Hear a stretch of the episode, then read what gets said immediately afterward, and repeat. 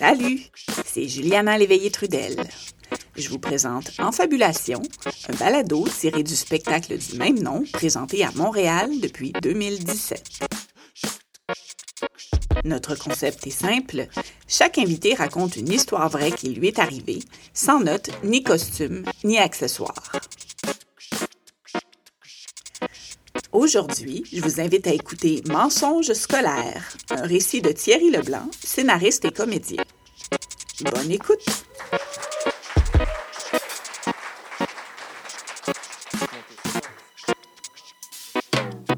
Euh, quand on souffre d'anxiété sociale, euh, surtout qu'on n'est pas diagnostiqué à cette époque-là, le saut du secondaire au cégep est brutal. C'est un pur cauchemar parce qu'on recommence à zéro. On doit rencontrer de nouvelles personnes, se présenter à nouveau, vouloir mourir en faisant tout ça. Donc, quand j'ai été sélectionné euh, dans une équipe d'improvisation au cégep, ça a vraiment été étrangement salutaire parce qu'il y a un certain Julien, un an plus vieux que moi, qui m'a pris sous son aile. Je ne sais pas pourquoi, parce que j'étais bête comme mes pieds, j'étais un vrai petit fucker. Mais lui, il était tellement cool que je pense qu'il s'est dit lui, je vais briser sa carapace puis on va devenir amis. Puis ça a marché parce que euh, on est devenus inséparables. Puis ça m'arrangeait bien cool parce que lui était super social. Donc lui faisait ses affaires pour nous deux. Puis moi, je regardais en retrait puis j'étais bien content. Euh, L'endroit où est-ce qu'on se réunissait tous, c'était dans le Loki. C'était le local d'improvisation qu'on appelait le Loki. Et puis le Loki, c'était un havre de paix. Où est-ce qu'on restait là à veger. Euh, dans ce temps-là, on disait ça, veger. Et on se parlait, on faisait des blagues. Et c'est tellement chill qu'on se convainquait même mutuellement à pas aller à nos cours pour continuer à chiller. Donc, un matin, euh, j'arrive au Loki et je dis Ouais, je pense que je vais couler mon cours de bio. Et là, Julien est vraiment interpellé. Il dit Comment ça? Dis Ouais, ben, en ce moment même, il y a mon examen final puis j'y vais pas parce que j'ai manqué tellement de cours que c'est impossible que j'aie même une bonne réponse. À ma grande surprise, Julien s'enflamme. Voyons donc, ça n'a pas de bon sens, c'est inacceptable. Tu peux pas couler un cours, là, il faut que tu fasses quelque chose. Sa réaction est un peu étrange parce que Julien est la raison principale de mon taux d'absentéisme aussi élevé et que lui-même a sûrement manqué plus de cours que moi. Mais je l'écoute, je le suis à son casier, puis il montre euh, plein de petits papiers. C'est des constats amiables déjà remplis. Il m'en donne un, il met la date d'aujourd'hui dessus, puis il me dit là, tu donnes ça à ton prof. Tu dis que tu as un accident d'auto. Rien de grave, mais juste assez pour manquer ton examen. Puis sa logique derrière ça, il m'explique ça, c'est, gars, tu peux pas prouver que tu as un accident, mais le constat rend ça crédible. Parce que, tu sais, quelle cave remplirait un faux constat amiable? Je pense pas qu'il comprenait l'ironie de ce qu'il venait de dire à ce moment-là. Mais le pire, c'est que ça a fonctionné. Je donne ça à mon prof, puis en plus, j'étais blessé au football. J'avais comme une grosse plaie ici, puis je boitais. Puis sans même que je pense à ce mensonge-là, il a dit Ah ouais, clairement, tu as un accident. Et le pire là-dedans, c'est que si jamais il voulait appeler l'autre personne, le numéro de téléphone qui est sur le constat à l'amiable, il allait tomber sur un ami à Julien qui allait faire semblant d'avoir un accident avec Thierry Leblanc. Et puis ça m'aurait sauvé le cul finalement. À partir de ce moment-là, c'est devenu un vrai jeu. Moi et Julien, on a commencé à inventer les pires mécanismes pour leurrer le corps euh, professoral. Euh, c'était une compétition, on voulait impressionner l'autre. Il y a eu les classiques, faire semblant d'être malade, faker des mots du médecin, euh, perdre connaissance. mais on était quand même un peu plus créatifs aussi. je me rappelle une fois, je suis arrivé 30 minutes avant la fin d'un examen dégueulasse. Je chantais à, dope. Euh, j'avais les jeans tout trempes. J'arrivais, comme, ouais, j'ai de godo chez nous.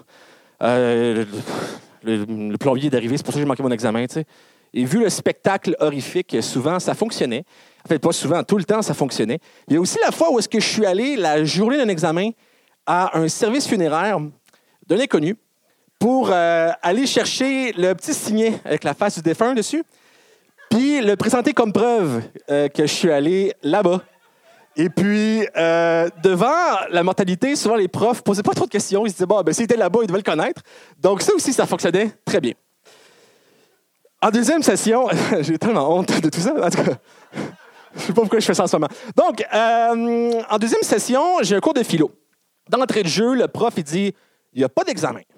Il y a quatre travaux de session euh, qui représentent les quatre chapitres de votre manuel. Vous m'envoyez ça par courriel, je veux pas de papier, ça me gosse.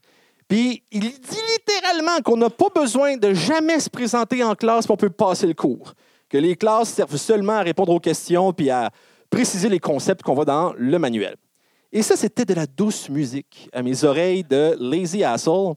Donc, je pense que je suis allé à un ou deux cours, gros max. Euh, puis le prof était drôle, j'aimais ça, je participais au bout. Mais dès que quelqu'un au Lucky avait une proposition plus, intéressante, ben, c'est sûr que je faisais mon cours. Donc, je me suis dit, c'est pas grave, de toute façon, je vais lire mon manuel, il n'y aura pas de problème. Mais à chaque semaine, je ne lisais pas mon manuel. Et puis, à une semaine de la date butoir, j'ai toujours rien lu. Donc, je prends mon manuel pour me rendre compte qu'il est fucking gros. Et quand je l'ouvre, je me rends compte que c'est écrit en fucking petit. Donc, je réalise que c'est impossible que je puisse lire tout ça en une semaine, en plus de chier quatre travaux, en plus des autres projets que j'ai à faire dans mes autres cours.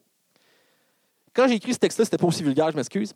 Donc, je, panique. Je me dis, je vais aller au prochain cours, je vais essayer d'avoir des informations qui pourraient m'aider à me sortir de ce, problème-là. Au début du cours, le prof dit qu'il manque des travaux, d'œil, et il ajoute que si on n'a pas reçu d'accusé-réception, hum, c'est pas normal. Donc moi, je m'accroche à ça, comme si ma vie en dépendait. J'arrive chez nous, je m'installe devant l'ordinateur, puis j'établis mon mensonge le plus élaboré. J'envoie un courriel avec quatre pièces jointes de Word. J'écris Voici mes travaux. Et j'envoie ça à blablabla.com. Donc, Hotmail m'envoie un courriel me disant que mon courriel n'a pas pu atteindre le destinataire puisque le courriel, euh, le courriel n'était pas valide. Parfait. Je prends ça, je le fais suivre à mon professeur, mais je modifie le, courriel original. Je change évidemment l'adresse Internet, je mets l'adresse de mon professeur, mais j'inverse deux lettres, et je change la date pour deux semaines plus tôt. Et je lui écris le message le plus de bullshit que j'écris de ma vie, et ça va à peu près comme suit. Bonjour. Ce matin, quand vous aviez dit que nous devions recevoir un accusé réception, je me suis dit que quelque chose clochait. En début d'année, quand vous aviez dit que nous devions utiliser les Internets pour faire parvenir nos travaux, j'étais inquiet. Car je ne connais rien à la technologie. Mais je me suis dit que c'était un parfait opportunité pour connaître les technologies de l'an 2000. Comme vous pouvez le voir avec le courriel que je vous fais suivre, je me rends compte aujourd'hui que je crois que vous n'avez pas reçu mes travaux, car je n'avais pas la bonne adresse. Bon, là, c'est sûr que rendu là, on se dit, ben, c'est bien de la merde comme mensonge parce que si c'était vraiment arrivé, tu aurais juste à renvoyer tes documents, right? Euh, j'ai pas fini. Entre-temps, mon ordinateur a été foudroyé par un terrible virus ordinateur un technicien a dû formater l'entièreté de, ce contenu, y compris mes travaux de philosophie. Je ne sais pas quoi faire, me voilà bien embêté.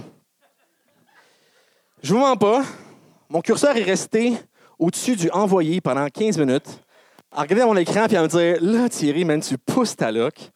C'est vraiment de la merde ce que tu as écrit. C'est sûr qu'il peut pas croire à cette histoire-là. Donc là, je me dis Qu'est-ce que je fais? Est-ce que je l'envoie? Je l'envoie pas. Non, je ne peux pas l'envoyer. Ça, c'est complètement ridicule. Je ne peux pas faire ça. Là, je me dis Pourquoi j'ai fait ça? Pourquoi je ne me prends pas en main en place? comment, il y a quelque chose qui se passe chez moi pour que j'ai une meilleure personne, tu sais? Puis je me dis, sais quoi? Je vais l'envoyer le courriel. Il va se rendre compte que c'est de la merde, puis il va être humilié, puis je vais apprendre de mes erreurs. Clic. Instantanément, presque, je reçois une réponse. Pas de ponctuation, pas de bonjour, rien. Juste, viens me voir demain après le cours. C'est sûr, c'est sûr que catché que c'était de la merde. Mais c'était ma promesse. Les 24 heures qui ont précédé cette fatidique rencontre, il y a un chemin de croix qui se fait. Une réalisation comme quoi je dois prendre en main, mon attitude doit changer, je dois être plus rigoureux, je veux être une meilleure personne, je veux que ma mère soit fière, je veux que quand elle pense à moi, elle pleure de, de, joie et, non, et non de honte. Donc, j'arrive dans son bureau, il me regarde, je le regarde. J'ai dit, euh, je suis le gars du courriel. Il me regarde, un silence éternel. Puis là, il part. Ah, c'est toi ça! Je trouve ça bizarre que tu pas donné ton travail. Tu es tellement, es tellement un bon élève, tu participes constamment. Là, je ne sais pas s'il me confond avec quelqu'un d'autre ou bien s'il a vraiment été marqué par mes deux présences au cours, mais je suis tellement confus que je dis rien. Il continue. Hey, pour vrai, je m'excuse vraiment, j'aurais pas dû vous forcer à utiliser Internet pour envoyer vos travaux. Je me sens responsable. Est-ce que je peux donner deux semaines de plus?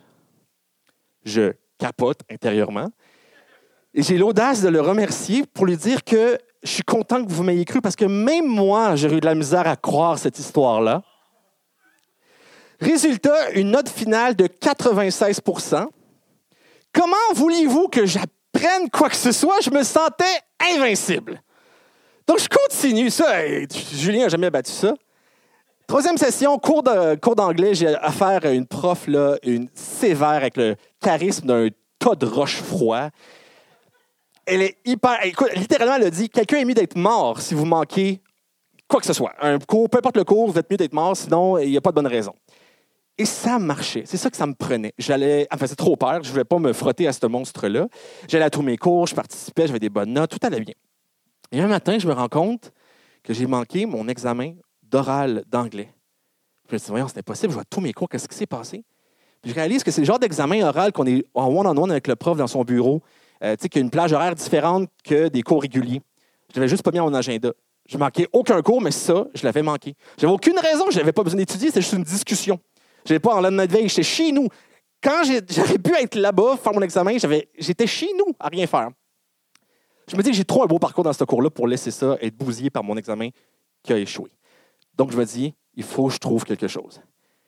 Mais rien que j'ai fait auparavant va fonctionner. Elle est trop solide. Elle va m'avoir. Là, j'ai une épiphanie. Je me dis, si j'utilisais quelque chose qui m'était vraiment arrivé, juste pas cette date-là? Il fallait juste quelque chose de vraiment bon. Puis là, pour les deux, trois personnes qui ne me jugeaient pas encore, là, vous allez me juger sur un esti. Quand elle avait six mois, ma nièce était atteinte du cancer. Puis, quand elle faisait de la fièvre ou qu'elle filait pas, ma sœur devait se rendre à l'hôpital pour vérifier que tout était sous contrôle. Puis, euh, le reste de la famille devait garder son autre sœur, qui était deux ans plus vieille. Donc, ça m'est arrivé vraiment de garder ma plus vieille, ben, pas ma plus vieille, mais ma plus vieille nièce, pendant que ma sœur allait à l'hôpital. Et c'est arrivé que oui, j'ai manqué l'école ou le travail.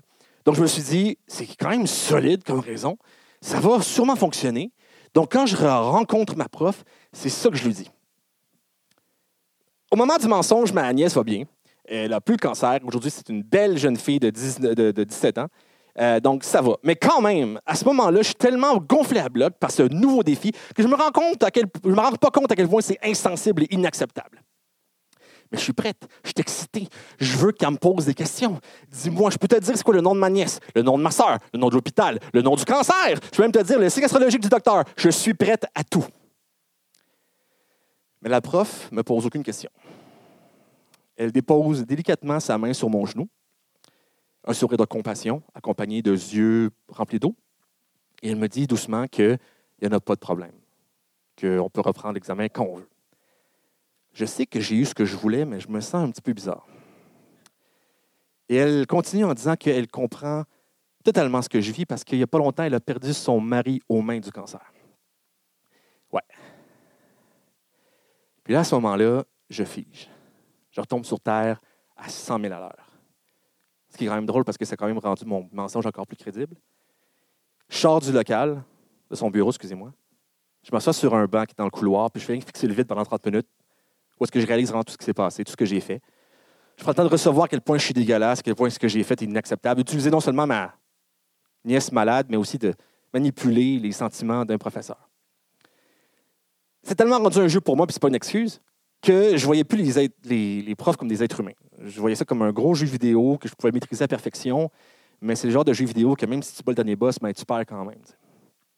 J'ai même hésité avec l'idée de revenir dans son bureau tout de suite et dire écoutez, euh, c'est un mensonge, je mérite de couler, je m'excuse. Mais honnêtement, je pense que ça aurait rendu les choses pires. Parce que c'est un professeur qui ne devait pas souvent s'ouvrir à ses étudiants, qui ne devait pas montrer beaucoup de vulnérabilité. Puis la fois qu'elle l'a fait, ben, c'est pour se rendre compte que c'était par un asshole qui l'a manipulé puis replonger dans des souvenirs qui n'étaient vraiment pas agréables à se remémorer. Encore aujourd'hui, euh, je pense que c'était la bonne décision à faire. Mais ça m'a tellement happé que depuis ce temps-là, cette journée-là, j'ai très, je vous promets, beaucoup de difficultés à mentir pour quoi que ce soit. Tellement qu'on me reproche d'être trop franc, d'être trop direct. Mais j'aime mieux ça que faire de la peine aux gens.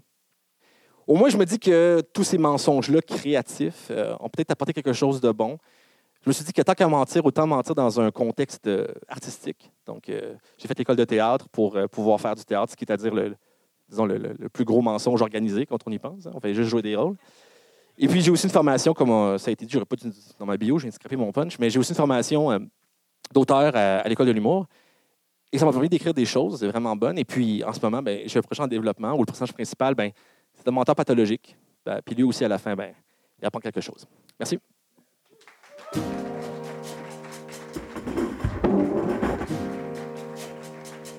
L'histoire que vous venez d'entendre a été écrite et interprétée par Thierry Leblanc. Elle a été enregistrée au théâtre aux Écuries le 11 juin 2022 lors de la présentation de notre spectacle Tourne la page. La prise de son a été effectuée par Marie-Frédérique Gravel. Le montage et la musique originale sont de Christian Brundelray. Et ce balado est une création des productions de Brousse.